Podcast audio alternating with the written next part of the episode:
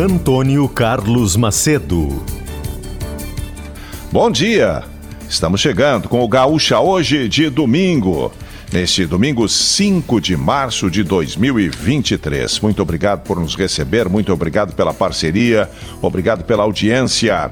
Estamos aqui em nome de Panvel, ofertas imperdíveis da Panvel. Aproveite nas lojas, no site, no app. Café Três Corações, o café de quem ama café. A Guaibacara agora é mais, mais ágil, mais conectada para você. Vem para o Banrisul, que sua conta universitária está on. Quer oferta de verdade? Vem que tem no Macromix Mix. Orquídea, farinhas, massas e biscoitos, mais sabor e gostinho de praticidade na sua vida? Orquídea Alimentos. Sampaio Distribuidora de Aço, qualidade e eficiência. Na distribuição de aços planos, tubos e perfis. Cleocum chegando, trazendo a previsão do tempo. Bom dia, Cleo, e parabéns aí mais uma vez pelo aniversário de ontem. Bom dia, Marcelo. Obrigado. Obrigado. Não sei, não sei porquê, mas todos os dias 4 de março é evento de fazer aniversário, viu, Tio? É, coincidência nunca muda, né? Nunca sempre na muda, mesma né? data, né? É, a gente podia... tem essa teimosia, né, de fazer aniversário sempre no mesmo dia, né? podia ter uma variaçãozinha, né? Pois é. Eu só não fiquei sabendo o local do churrasco. Me disseram que ah. aconteceu, mas como eu não recebi o convite, não recebi o, o mapinha do local, acabei faltando. Então me desculpa, viu? Foi, foi virtual, Marcelo? foi virtual. agora, agora tudo é virtual, principalmente o churrasco. Mandou uma foto de costela para os teus amigos, é isso? Exatamente, a gente bota uma foto da costela na, na, na, internet e fica ali, faz de conta, né? A gente pega um pão de quarte, né? Sabe aquele pão de quarte quilo que tinha sim, antigamente? Sim, sim. Entendeu? Não, ou então, ou então pega só a farinha de mandioca, né? E vai para frente do computador, olha a foto e belisca ali com a farinha, né? É também, é uma, também é uma segunda opção. Sim, tem aquela história do camarada que estava só com farinha no, levando hum. junto na viagem, né? E aí ele viu que o pessoal estava com um churrasco mais ou menos perto dele. Ele disse, pô, vou pegar o cheirinho Vou pegar o cheirinho hum. desse churrasco aí e vou comer a minha farinha aqui, né? Faz de conta que. Bom, aí resolveu agradecer lá pros uh, camaradas. Muito obrigado, aconteceu isso, isso, isso. Aí disse: ah, não, mas então vai ter que pagar. Aí disse: tá bom. Pegou a bolsa dele, chacoalhou as moedas assim, né? Tá pago. Se, se, comi, se fiquei só com o cheiro, vocês vão ficar só com o barulhinho só, do só dinheiro. Com barulhinho. Ah, isso aí eu ouvia muito quando criança aí, meu, meu pai, meus tios contavam essa piadinha aí. Bom, Cléo, Falando sério agora, né? Nós temos uhum. 70, mais de 70% das cidades gaúchas em situação de emergência por conta da estiagem. E a semana que terminou aí não foi, embora a gente tivesse algumas precipitações, de uhum. novo não foi daquelas que se esperava, que se imaginava que pudessem acontecer, uhum. é como forma de recuperar os mananciais e trazer um pouco mais de alento para esse povo todo aí que sofre com a falta de água. As perspectivas a partir da chuva desse fim de semana são melhores? Acredito que sim, Macedo. Sabe por quê? Porque a gente tem, tem pessoas que não perderam tudo ainda, especialmente quem plantou um pouco mais tarde. Estas pancadas de chuva que estão acontecendo estão ajudando, ou seja, estão melhorando a vida dessas pessoas que não perderam. Quem perdeu já está consolidado, não tem como voltar, mas está ajudando o pessoal do plantio do tarde. Como a gente vai ter mais pancadas de chuva agora, quarta para quinta, principalmente quinta para sexta-feira de novo. Na segunda metade da semana teremos mais algumas pancadas de chuva mais volumosas, assim, na casa dos 20 a 30 litros de água aí na região. Então isso vai dar uma ideia melhor para as pessoas que já têm tido aí em dois, três dias da semana passada uma situação melhor. Então nesse sentido, é mais recuperar manancial de água aí é bem mais complicado. Não tem como, pelo menos isso deve acontecer de abril para maio. Antes disso, não. Então é, é aquela coisa, é aquela coisa pequena que precisa de um pouco da quem tem poucos animais, dá uma pancada de chuva, tu junta um pouco mais de água em algum açude, em alguma pequena barragem e ali o animal vai lá e abastece pelo menos por alguns poucos dias, esperando a próxima chuva. Então, quer dizer, para ter uma recuperação boa dos mananciais, para ter uma recuperação boa, principalmente nas nascentes, a expectativa, eu acredito que é só entre abril e maio. Nesse mês de março ainda não, embora o mês de março tenha uma chuva parecida com a do mês de fevereiro, que foi já mais razoável do que a gente vinha tendo. Então, esse processo de saída da seca, ele é sempre um processo bastante lento. E é nesse processo lento que a gente, pelo jeito, vai até lá perto do meio do ano para conseguir equilibrar as nascentes. Especialmente a parte de distribuição de água para a população é que é a parte mais complicada que eu vejo, porque essa não tem como tu reunir muito, elevar o nível dos rios de forma rápida para conseguir distribuir água para a população. Então, quer dizer, esta parte de água é a mais complicada de água para as pessoas, de água para os animais, a recuperação da pecuária. Da parte de agricultura alguma coisa se recupera. E eu sempre fico aquela ideia, não adianta a gente pegar e achar que se chover mais agora na segunda quinzena desse mês e durante o mês de abril, melhora muito a situação. Por outro lado, até piora, porque acaba jogando muita água justamente na época da colheita, numa época que precisaria ter um tempo mais seco aqui no estado e a gente não tem essa perspectiva. E então eu estou torcendo para que a gente pelo menos colha o que der para colher e depois, quando terminar a safra colheita, a gente então fica aí na expectativa de pancadas maiores de chuva final de abril e principalmente durante o mês de maio. E alguma, muitas pessoas vão plantando alguma coisa nesse momento, mas é tentando pegar aí, torcendo para que o frio chegue mais tarde.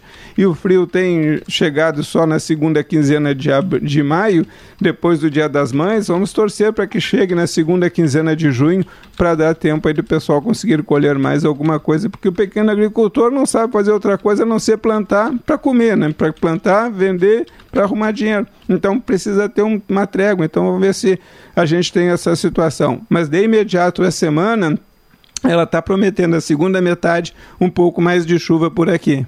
E hoje o tempo está bem, tá bem ruim aqui na capital, mas está bem seco aí pelo interior do estado, porque grande parte do oeste, do centro, do norte, tudo isso aí a chuva já parou. Ela está mais aqui por Porto Alegre e o leste do estado.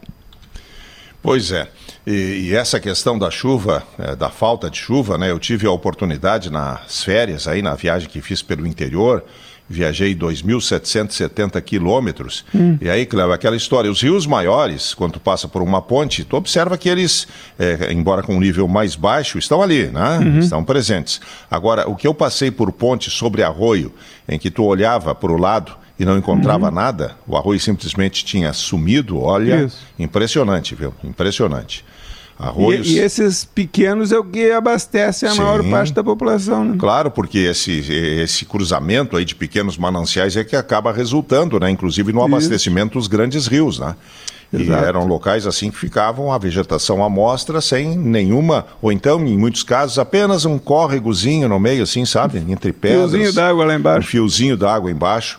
É, reflexo né, dessa estiagem, dessa falta de chuva aí que ah, ataca todo o Rio Grande do Sul mais uma vez. Né? Estamos repetindo o ano passado, está um pouquinho menos grave, de acordo com os dados oficiais, mas é uhum. é apenas uma questão de, de, de, números em relação a municípios em situação de emergência, porque o quadro geral é parecido, é bem semelhante ao do ano passado, né? É, e em termos de perda de dinheiro, é, é pior, né? Porque o pessoal já não tinha dinheiro e agora acabou perdendo o que já não tinha, né? É, pois é, é, é uma safra que seria da recuperação e ela Isso. acontece, né? E com os resultados aí que estão prevendo de prejuízo, ah, vai só é reforçar o, o estrago, reforçar o, o rombo no bolso aí do, do produtor. É muito, muito triste e preocupante porque isso tem reflexo em toda a economia do estado, principalmente na economia do interior, né? Em cidades ah, o interior é terrível. O giro porque... de dinheiro por da, da, da, safra é importante, é importante. A gente ouve, por exemplo, quando circula pelo interior propagandas de lojas lojas que diziam assim: compre agora e pague com a próxima safra. Mas aí, uhum. como é que vai pagar com a próxima safra? Se a safra vai ser de prejuízo, né? É, aí fica devendo para outra safra ainda. É, é, é verdade, é verdade. E quando é na cooperativa é pior, porque aí o cara pega a dívida desse ano, junta com a dívida do ano que vem para pagar com o lucro da próxima safra, que tu não sabe nem se vai ter e se vai ser suficiente para pagar a dívida, né? O Cleo, eu mudando um pouquinho de assunto, mas obviamente ficando aí na questão do tempo, eh, hum. eu ouvi, eu li uma notícia aí na, na quinta-feira passada de que estão projetando a volta do El Ninho para esse ano. Isso, em termos de eh, estado, representa que a gente vai ter mais chuva ou não? Mas isso seria para outubro e novembro sim. Sim, sim, mas, é. mas eu já tô, já tô falando uhum. agora, porque Não, a gente está tá repetindo um. Tá, tá, é, num segundo ano consecutivo de estiagem. Eu já estou olhando lá na frente, já estou preocupado com o próximo ano. É, o que, uhum. que o El Ninho significa se realmente voltar, se as águas do Pacífico, lá na altura do Peru, por ali, voltarem a aquecer, é, aumentando a evaporação, isso traz mais chuva para a gente? Vai trazer mais chuva com certeza. Vai trazer, não, ano que vem não repete a seca, pelo menos não tem nenhuma perspectiva nesse sentido. O problema trata-se como é que a gente vai, como e com que intensidade virão as pancadas de chuva na, na época de plantio, na primavera para o verão. Porque também se chover em demasia, a gente está perdido, porque a questão da chuva é um equilíbrio no fio da navalha. Então, o que preocupa a partir de agora é saber qual é a intensidade da chuva que a gente vai ter na região, se essa intensidade vai prejudicar ou não. Especialmente a questão da soja, onde quando chove demais tu tem prejuízo também. O arroz o pessoal ainda consegue se virar, porque tem o plantio direto e vai fazendo umas artimanhas daqui e dali. Mas na questão da soja é complicado. Do milho e do feijão, então, nem se fala. Porque eu digo sempre para o pessoal, mas sendo que o pessoal às vezes não acredita, quando falam em média, eu digo assim, na média o Rio Grande do Sul é bom em termos de chuva. Só que a gente tem dois, três anos de chuva bem abaixo da média e tem dois, três anos de chuva bem acima da média. Então, quer dizer, em qualquer um dos casos a gente tem prejuízo quando chove bem acima e quando chove bem Sim. abaixo. Porque a não. média praticamente não existe, né? Então a gente vive desse solavanco, ora chove demais e ora chove de menos. Para nós aqui é muito complicado e a gente fica torcendo para que não tenha chuva em excesso no, no final do ano. Mas isso por enquanto ainda não dá para medir a, a quantidade ainda de chuva e a expectativa, mas se sabe que vai ter chuva. Bom, tá certo então. Cléo, bom domingo para ti. Obrigado, hein? Um abraço. Obrigado, Marcelo. Cléo Kuhn trazendo a previsão do tempo aqui no Gaúcha hoje, nesta edição do Gaúcha Hoje de domingo, em nome de Panvel, Café Três Corações, Guaibacar, Banrisul, Macromix, Orquídea e Sampaio, distribuidora de aço. Vamos agora girar pelo interior Vamos começar por Caxias do Sul, pela Gaúcha Serra. Fala, Juliana Bevilacqua.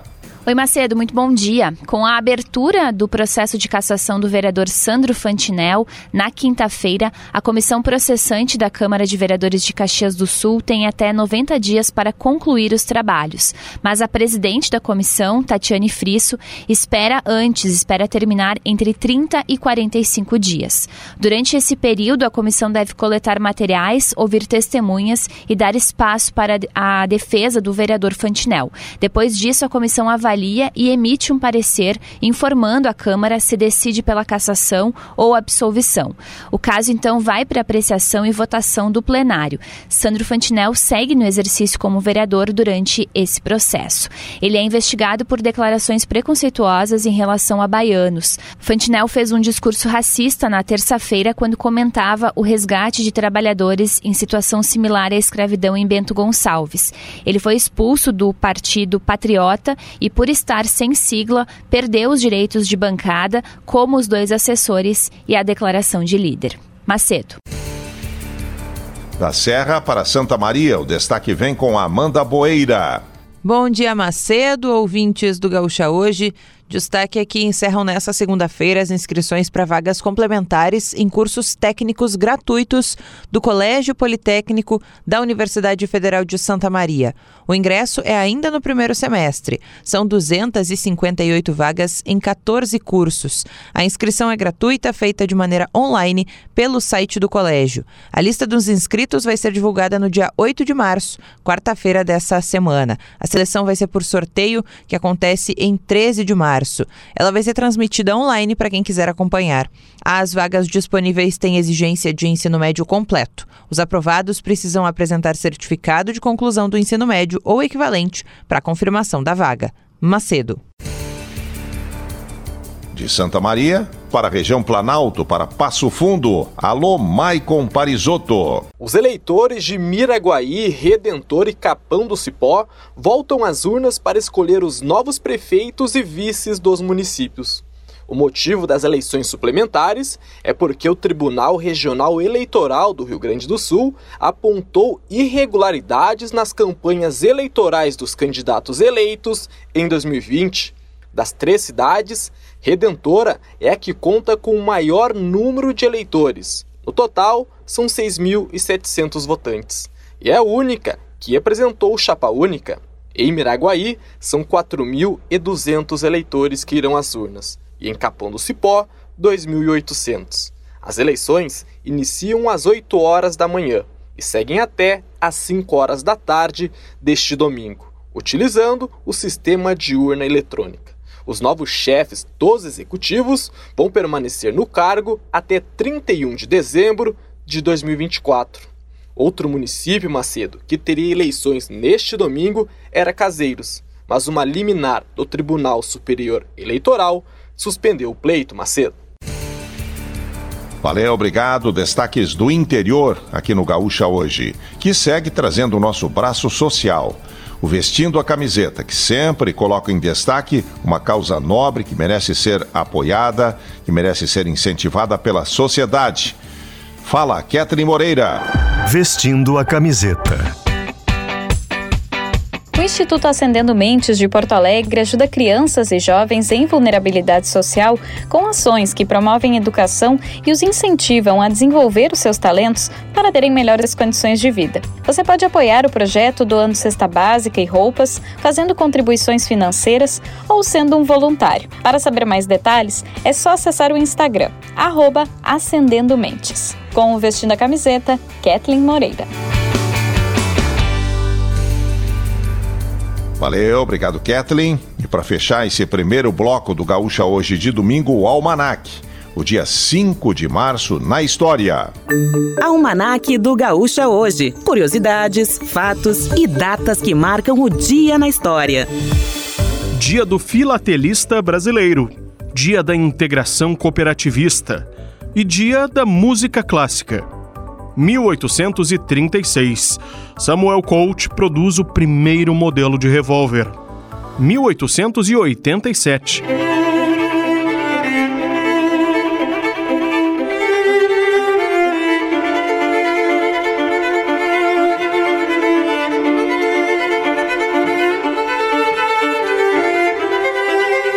Nasceu no Rio de Janeiro o compositor e maestro brasileiro Heitor Villa-Lobos.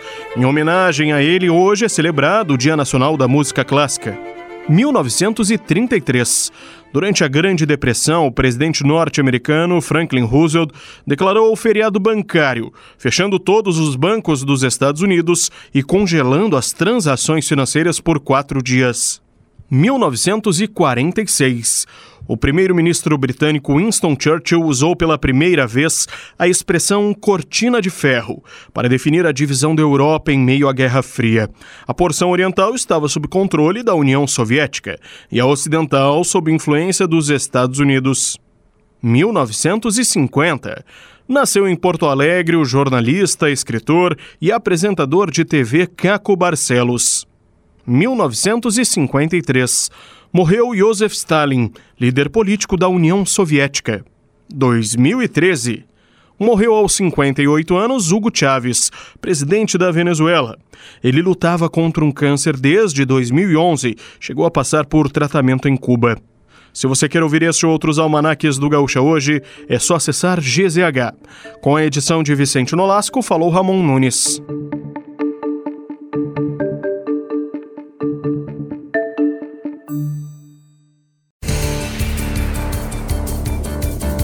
Antônio Carlos Macedo. Estamos de volta. Gaúcha hoje de domingo para Panvel. Na Panvel você encontra sempre ofertas imperdíveis. Aproveite nas lojas, no site e no app, além do Alô Panvel. Café Três Corações, o café de quem ama café. A Guaibacara agora é mais, mais ágil, mais conectada para você. Vem pro Banrisul que sua conta universitária tá on. Quer oferta de verdade? Vem que tem no Macromix. Orquídea, farinhas, massas e biscoitos. Mais sabor e gostinho de praticidade na sua vida. Sampaio Distribuidora de Aço. Qualidade e eficiência na distribuição de aços planos, tubos e perfis. Vamos falar de esporte. Hoje, o grande destaque do futebol do Rio Grande do Sul é o Clássico Grenal, às 8 da noite, na Arena. Os destaques do esporte chegando com Marcos Bertoncello. Fala Macedo, saudações, bom dia a todos. Que domingo, hein? É, um domingo forte, domingo quente. Domingo à noite, 8 horas na Arena, tem o primeiro Grenal de 2023. O clássico de número 438, Grêmio contra o Inter, arbitragem de Leandro Voaden e tem VAR. Daniel Bins vai ser o árbitro de vídeo. É um Grenal que não vale tanto pela tabela de classificação, porque ambos os clubes já estão matematicamente classificados para a próxima fase. O Inter apenas que tenta confirmar a segunda colocação. E aí, claro, jogar em casa a segunda partida da semifinal contra Ipiranga, Caxias e quem ou quem for o terceiro colocado. Agora, se pensarmos que não há Grenal há quase um ano, é, o último confronto entre eles foi no dia 23 de março de 2022, quando também na Arena o Inter venceu por 1 a 0 o gol de Tyson, mas o Grêmio havia vencido o jogo de ida por 3 a 0 no Beira-Rio, e aí na semifinal, no saldo, o Grêmio avançou para a decisão do Campeonato Gaúcho. Então o Grenal volta a campo agora no ano de 2023 com vários destaques, né? O Grêmio de Renato Portaluppi, mais um Grenal na vida de Renato, o Inter de Mano Menezes, o primeiro Grenal de Mano Menezes comandando o Inter no time principal e também o duelo dos artilheiros, Luiz Soares e Pedro Henrique, ambos com oito gols marcados na temporada. Realmente um domingo especial de clássico Grenal. E também um domingo que dá sequência à décima rodada do Gauchão, porque também à tarde, às 4 horas, tem o clássico do Vale dos Sinos. No Cristo Rei em São Leopoldo, o Aimoré encara o Novo Hamburgo. Para fechar, eu destaco aqui também o clássico no Rio de Janeiro. No Maracanã, décima rodada, tem às 6 e 10 Flamengo e Vasco da Gama. O Flamengo numa pressão depois da perda do título da Recopa Sul-Americana. Vitor Pereira, o técnico rubro-negro, tentando uma vitória no clássico para amenizar o clima no Flamengo. E tudo isso é o destaque deste domingo na Rádio Gaúcha. Tá bom, Macedo? Uma boa semana e aquele abraço. Valeu, obrigado, Bertoncello. Agora, agora estamos em obras. O comentário sobre obras é dele, do Josimar Farina. Bom dia. Muito bom dia, Macedo. Muito bom dia aos nossos ouvintes. Nessa semana que passou, a Rádio Gaúcha fez uma incursão dentro do mercado público de Porto Alegre. A partir de relatos de permissionários que se sentiram desconfortáveis com relação a uma proposta da prefeitura que pretende utilizar dinheiro que são direcionados para fundos da própria prefeitura, fundos de investimento, e para utilização do caixa único, pagamento da dívida, combater o déficit previdenciário do município, é, a prefeitura encaminhou um, recentemente uma proposta para a Câmara de Vereadores para mudar a lei e fazer com que recursos que tenham destinação específica possam ser utilizados e repassados para o Caixa Único. Um deles é o Fundo Municipal para Restauração, Reforma e Manutenção do Patrimônio, chamado FUNPAT, ou FUN Patrimônio. Nele, para esse fundo, são encaminhados recursos que são uh, arrecadados, por exemplo, de permissionários, de mercadeiros. Aqueles valores que são pagos mensalmente pelos donos das bancas, recentemente foi direcionado então para esse fundo. E esse fundo deve fazer os investimentos necessários para fazer a manutenção e também aquelas reformas que o mercado público precisa. Antigamente, esse dinheiro todo ia direto para o Caixa Único e a prefeitura precisaria fazer os investimentos necessários. Quem frequenta o mercado público sabe que é, tem muitas obras, tem muitos reparos, tem muitas manutenções que nunca ocorrem. O mercado público é sujo, o mercado público tem problemas, né? Basta passar por ali e você identificar aquele cheiro ruim de peixe que você passa só e nem, nem precisa entrar, mas só passou perto, já identifica o problema. Esse é um dos problemas, né? uma das dificuldades, umas, um dos enfrentamentos que é preciso ser feito ali. Pois bem, recentemente, ano passado mais precisamente, a prefeitura desenvolveu uma ideia de se criar um fundo e todo esse dinheiro que fosse para esse fundo teria destinação específica num dos fundos, esse Fundo Patrimônio, com investimento direto. E aí aquelas obras que a gente sabe que são necessárias, né? Por exemplo, a reforma no telhado do mercado público. Em dias de chuva, Macedo, ouvintes, chove muito dentro do mercado público. Em determinados pontos, não é exagero dizer que é preciso se proteger com guarda-chuva ou com capa de chuva. Pois bem, a prefeitura encaminhou esse projeto para a prefeitura, querendo utilizar esses recursos. Um dos fundos é exatamente esse do mercado público. Os mercadeiros, os donos de bancas, se sentiram incomodados, procuraram a Rádio Gaúcha para apontar: aqui precisa muito de dinheiro, precisa-se muito desses recursos. Então, não usem essa verba, a prefeitura, segundo eles, para outras coisas que não o investimento aqui dentro do mercado público. Pois bem, eles nos passaram essa relação, são 15 itens, e a Rádio Gaúcha visitou o mercado público na quinta-feira, exatamente para identificar esses 15 problemas. Vou trazer um aqui, inclusive, que a gente falou já bastante na nossa programação nessa semana. Para os ouvintes que não acompanharam e quiserem, inclusive, mais detalhes, podem acessar a minha coluna lá em GZH, a matéria que fala sobre os 15 problemas do mercado público. Um dos que eu identifico como mais urgentes, mais graves, há um problema na casa de máquina e refrigeração. Ela é responsável por garantir o bom funcionamento das câmaras frias e dos raros aparelhos de ar condicionado que existem ali no mercado público. Açougues, peixarias, friamberias, todas elas dependem dessa casa de máquinas para conseguir refrigerar bem os seus produtos. Qual foi o susto, qual foi o impacto que nós tivemos quando entramos dentro desse local? Para se ter uma ideia, um rodo, aquele que a gente usa para eliminar uma água excedente do piso, estava sendo utilizado para segurar um painel de máquinas. Além disso, uma pá era usada para o mesmo fim, segurar um outro painel. A casa de refrigeração, ela acaba não tendo a potência máxima necessária, o que causa um problema para essas bancas que precisam de refrigeração. Um outro problema que, inclusive, nós falamos aqui várias vezes ao longo da nossa programação: o telhado do mercado público.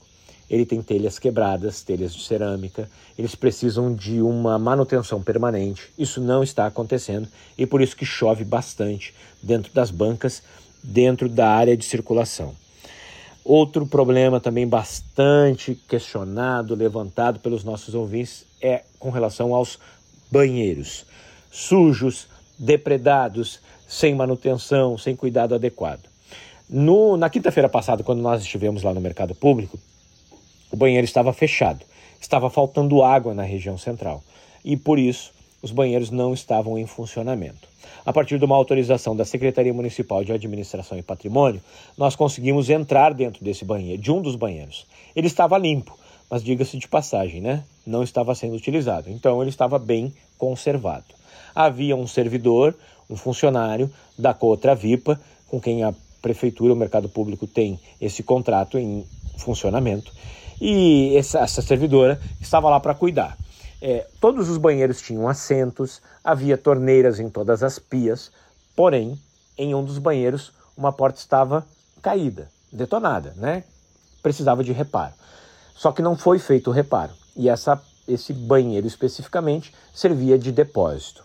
Uma das torneiras estava com um saco plástico em volta, ela não poderia ser utilizada, estava com defeito e não foi providenciado no momento em que nós estivemos ali o reparo.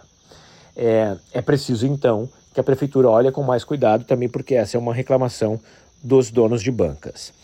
Outra, vocês já devem ter ouvido ao longo da nossa programação, é a tal da sala de resíduos. Ela precisa uh, é nela que, se, que são destinados os restos de peixe, o resto de gado, ossos que ficam ali até uma empresa poder fazer o recolhimento adequado e levar para fora do mercado público. Sem esse recolhimento, o cheiro fica muito permanente, muito constante ali na região. Esses são alguns dos problemas que a gente apontou. 15 problemas estão lá em GZH, você pode conferir. A prefeitura promete tomar uma solução, promete fazer as reformas necessárias para que o mercado público possa ter um investimento adequado, para que não só os mercadeiros, os donos de bancas possam se sentir confortáveis, mas também o público. Né? Até a própria dificuldade de se conseguir estacionar lá dentro, problema de pintura, de sujeira, muitos problemas. É preciso que a prefeitura olhe com mais cuidado para o mercado público. Se não é para colocá-lo ele em uma concessão, então que se façam os investimentos necessários e é por isso que a gente está aqui exatamente para cobrar esse posicionamento da Prefeitura de Porto Alegre. Os vereadores é que vão decidir. Vão ou não utilizar esse fundo, autorizar que a Prefeitura use ou não esses dinheiros dos fundos. E aí os mercadeiros, obviamente, vão fazer um protesto. Convido os nossos ouvintes, então, lá em GCH, inclusive fotos detalhando cada um desses problemas enfrentados. Para quem conhece o mercado público, vai saber direto que essa é uma dificuldade enfrentada por lá. Um abraço a todos, até segunda. Ok, obrigado, Josimar. Vamos de economia? É, economia chegando também. Giane Guerra trazendo os destaques do setor aqui no programa. Fala, Giane. Olá, bom dia. O que vai acontecer com a Petrobras? Eu não sei, não sei. Não estou conseguindo identificar para que lado vai a empresa. Nós temos várias declarações do novo governo em relação a isso. A semana começou com o ministro de Minas e Energia, Alexandre Silveira, uh, falando durante a entrevista coletiva de apresentação da decisão do governo federal de retomar parte do imposto sobre a gasolina. O ministro falou várias vezes que a Petrobras tem uma função social, sim, que a Petrobras tem que ter uma revisão séria na sua estratégia, na sua política de preços, na estratégia de negócio, inclusive voltar a apostar em refino, ele diz que a criação do imposto de exportação de petróleo, que é o que vai compensar parte da, da desoneração que continua para a gasolina, que isso pode estimular o refino, ou seja, não mandar o petróleo para fora, mas refiná-lo aqui no Brasil para transformá-lo em, em combustíveis. E depois nós tivemos a divulgação do balanço da Petrobras, realmente um lucro muito alto, uma distribuição de dividendos entre os acionistas bastante elevada. O presidente Lula criticou esses dividendos, disse que tinha que reduzi-los pela metade, a outra metade investir na Petrobras, que a Petrobras investisse isso. Aí também nós temos a fala do ministro da Fazenda, Fernando Haddad, que recebeu a encomenda de uma mudança na política de preços da Petrobras. Nós temos também o próprio presidente da Petrobras, Jean Paul Prats, que deu uma entrevista falando sobre a Petrobras, que vai ter uma mudança na política de preços, falando que a Petrobras vai fazer parte da transição energética, ou seja, deixar de apostar só uh, e fortemente em combustíveis fósseis, para também ir para combustíveis renováveis. São várias declarações sem dizer concretamente o que vai acontecer, como é que a gente fica como é que o investidor fica? Esse é um problema. Né? Tem, tem, tem propósitos bem interessantes nessas falas. Né? Claro que é bom o, o, brasileiro pagar menos pelo imposto, pelo combustível. Claro que é ótimo nós termos uma empresa pujante que vá também investir em energia limpa. Mas aí, qual é o outro lado? Qual é a argumentação? Vou trazer aqui a argumentação do outro lado para que né, o nosso ouvinte consiga ele mesmo formar a sua opinião. Do outro lado, nós temos a fala de que a Petrobras não tem conhecimento para fazer esse investimento e fazer esse tipo de atividade e que o que ela sabe mesmo é explorar petróleo. E que ela movimenta a economia brasileira fazendo essa exploração de petróleo. Que os dividendos que ela gera, parte deles vai para o governo federal e acaba também ajudando nas contas públicas.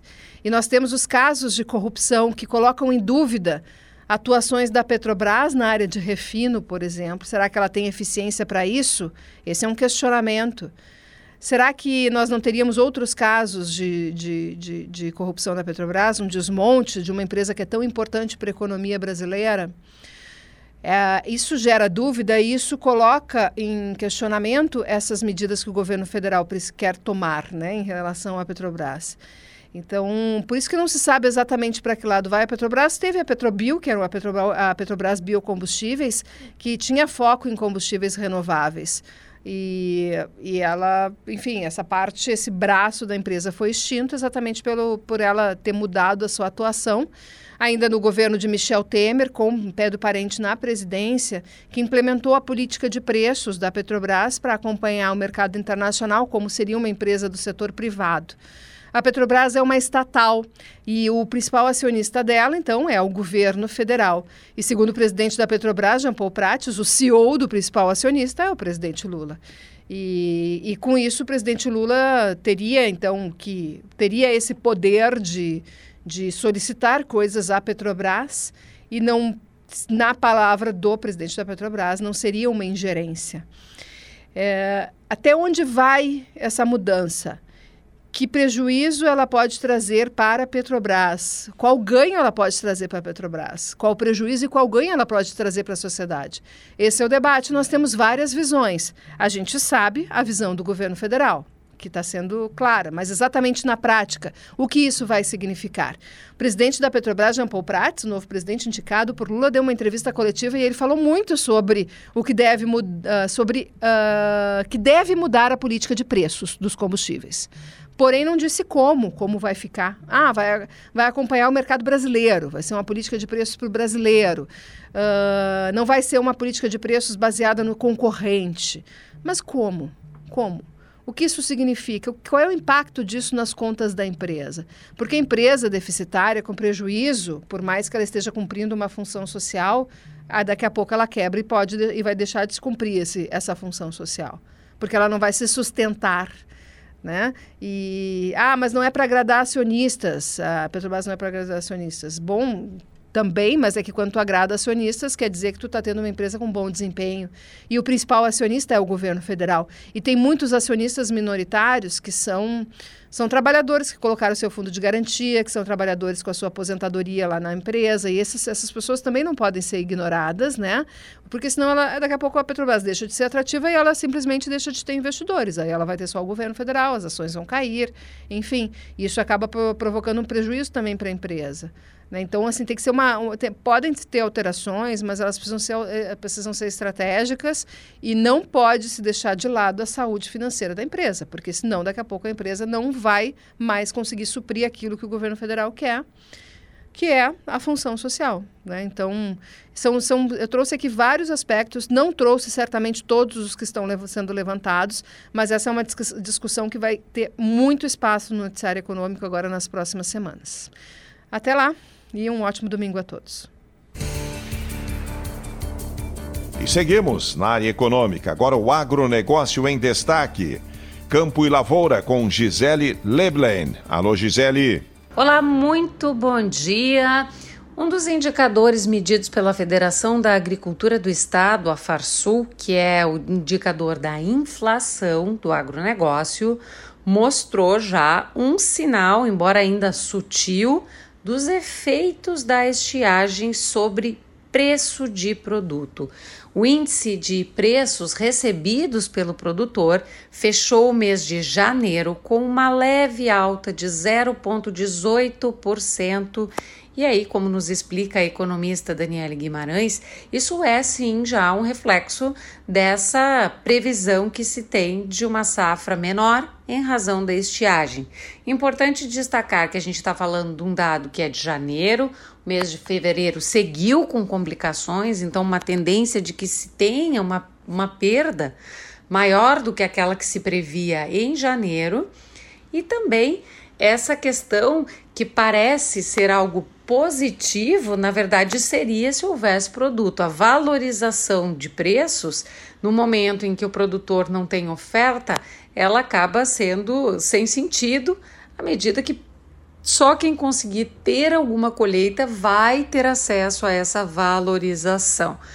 Outro indicador medido pela inflação do agronegócio em janeiro é o indicador dos custos de produção, que seguem em queda num cenário que mostra aí uma, principalmente uma estabilização com relação às inquietações que se tinha quanto ao fornecimento de fertilizantes. O ano passado, há um ano, quando o conflito Rússia-Ucrânia eclodiu, se criou uma preocupação muito grande da potencial falta desse, de, principalmente de fertilizantes, em razão desses dois países serem importantes fornecedores. Na prática, depois o que se viu de uma subida bastante expressiva foi uma reacomodação de preços em razão de um estoque, de uma oferta que foi capaz de atender à demanda.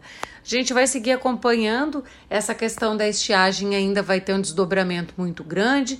Aliás, durante a Expo Direto Cotrijal, que se inicia nesta segunda-feira em Não Me Toque, há o balanço da safra feito pela Emater, que deve trazer os dados mais recentes, atualizações mais recentes das perdas causadas pelo tempo seco aqui no Rio Grande do Sul. Agora, lazer, cultura e entretenimento na nossa agenda cultural. Adiante, pessoal!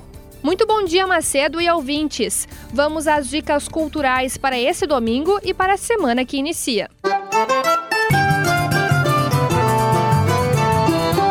Alô, pessoal da Rádio Gaúcha, aqui quem fala é o músico e compositor Matias Pinto. Estou passando aqui para avisar que estão abertas as inscrições para a oficina de choro.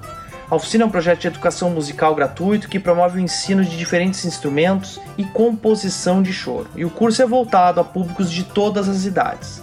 As aulas são presenciais e acontecem às quartas e sábados no Instituto Ling, em Porto Alegre.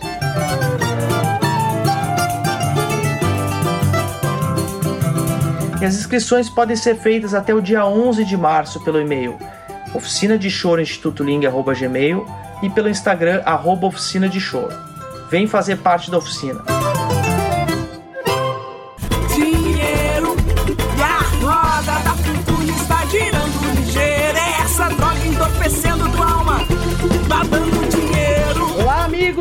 Rádio Gaúcha. Aqui de Jeane Rui e Graziela Pires, da banda 50 Tons de Pretas, passando para convidar para o nosso espetáculo Tira o Teu Racismo do Caminho, que acontece no dia 9 de março, às 21 horas, no Bar Agulha, com participações especiais de Glau Barros e Mariette Fialho.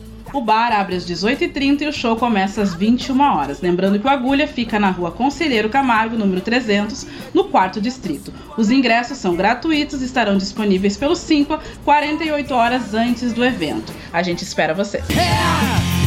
Ele não vai tomar nada, ele não surfa nada, ele não surfa nada. Oi, eu sou a Júlia Bart, vocalista dos Replicantes, e tô aqui para convidar vocês. Dia 9 de março, quinta-feira, tem Os Replicantes no Ocidente Acústico a partir das 22 horas. Os ingressos já estão disponíveis em simpla.com e te liga que somente nos antecipados tem ingresso solidário com desconto para quem levar absorventes higiênicos. O Ocidente foi o palco de estreia dos replicantes lá em 1984 e a gente está preparando um repertório com grandes clássicos como Surfista Calhorda e Nicotina, assim como sucessos mais atuais como Maria Lacerda e Libertar. A abertura da noite é com o show da Lo que te voy a decir. Os replicantes no Ocidente Acústico, dia 9 de março, quinta-feira, 22 horas. Ingressos simpla.com. Com edição de Vicente Nolasco, falou Lisiele Zanquetin. E também na área aí do lazer, do entretenimento, a gente fecha o programa com o destaque do Ticiano Osório, trazendo uma dica de filmes, uma dica de cinema para você. Fala, Ticiano! Bom dia! Hoje a minha dica é dupla. Acabaram de estrear dois filmes que merecem a ida ao cinema. Um deles é Tar, o meu preferido entre os dez indicados ao Oscar de melhor filme, como eu escrevi na coluna em GZH. Está em cartaz apenas no Espaço Bourbon Country, nas sessões das 5h40 e das 8h40. Tar se passa no universo da música erudita. A personagem principal é Lydia Tar, regente da Orquestra Filarmônica de Berlim. Quando a gente conhece a Tar, ela está empenhada com o projeto de gravar pela primeira vez uma sinfonia muito desafiadora, a Quinta Sinfonia de Mahler. A protagonista está no auge da carreira e tem o controle de tudo e de todos os que a cercam. Mas o seu castelo logo vai começar a ruir, implodido por suas próprias vontades. O diretor Todd Field conta essa história usando todos os recursos que só o cinema pode oferecer. Não é à toa que Tar está competindo no Oscar nas categorias de direção, fotografia e edição, além de roteiro original. E a Kate Blanchett também indicada ao Oscar de melhor atriz, está simplesmente arrasando. Ela consegue transmitir tanto a arrogância da personagem quanto uma insuspeitada insegurança. Mostra tanto uma postura rigorosa e um olhar frio, quanto uma propensão à impulsividade. Às vezes, a câmera trabalha como se estivesse espiando a Tar, flagrando a protagonista em momentos de intimidade, de vulnerabilidade ou de crueldade. A segunda dica também é de um concorrente ao Oscar de melhor filme, Entre Mulheres, que estreou no Espaço Bourbon Country e no GNC Moinhos. Quando a história começa, a gente pode achar que se passa em uma época já meio distante, quem sabe no século XIX, por causa dos cenários, dos figurinos e das restrições impostas às mulheres. Nessa colônia menonita, elas não podem nem estudar, são todas analfabetas. Mas não. Entre Mulheres se passa em 2010, em uma comunidade religiosa isolada do resto do mundo, onde mulheres de todas as idades precisam conviver com as agressões dos maridos e o abuso sexual cometido por um bando de homens. Quando elas descobrem que os homens têm usado tranquilizante empregado em vacas para dopar as mulheres e adolescentes, os agressores são presos e levados para uma cidade próxima. Mas logo logo vão voltar. Afinal, a maioria dos homens compactua com a cultura do estupro. Aí, as personagens vividas por atrizes como Frances McDormand, Claire Foy, Jesse Buckley e Rooney Mara têm dois dias para se reunir e decidir como vão proceder. Precisam decidir se ficam e não fazem nada, se ficam e enfrentam os homens ou se vão embora. Aos olhos da nossa sociedade, uma sociedade aparentemente mais evoluída e pelo menos um pouco mais igualitária, parece que é fácil tomar a decisão. Mas a gente precisa ter em mente que essas personagens acreditam em Deus e nos preceitos da sua religião. O que Entre Mulheres nos mostra são duelos verbais tão fascinantes quanto tristes, até desesperadores. É um filme pesado, mas vale muito assistir. Então, repetindo a dica dupla, vá ao cinema para ver Tar e Entre Mulheres, ambos indicados ao Oscar de melhor filme. Valeu, obrigado, Tiziano Osório, trazendo uma dica de filme, uma dica de cinema. Agora, agradecendo por sua audiência, o Gaúcha hoje se despede em nome de Panvel, Café Três Corações, Guaíbacar, Bang Sul, Macromix, Orquídea Alimentos e Sampaio Distribuidora de Aço. Que todos tenham um ótimo domingo, cheio de paz, saúde e felicidade. Até amanhã. Tchau.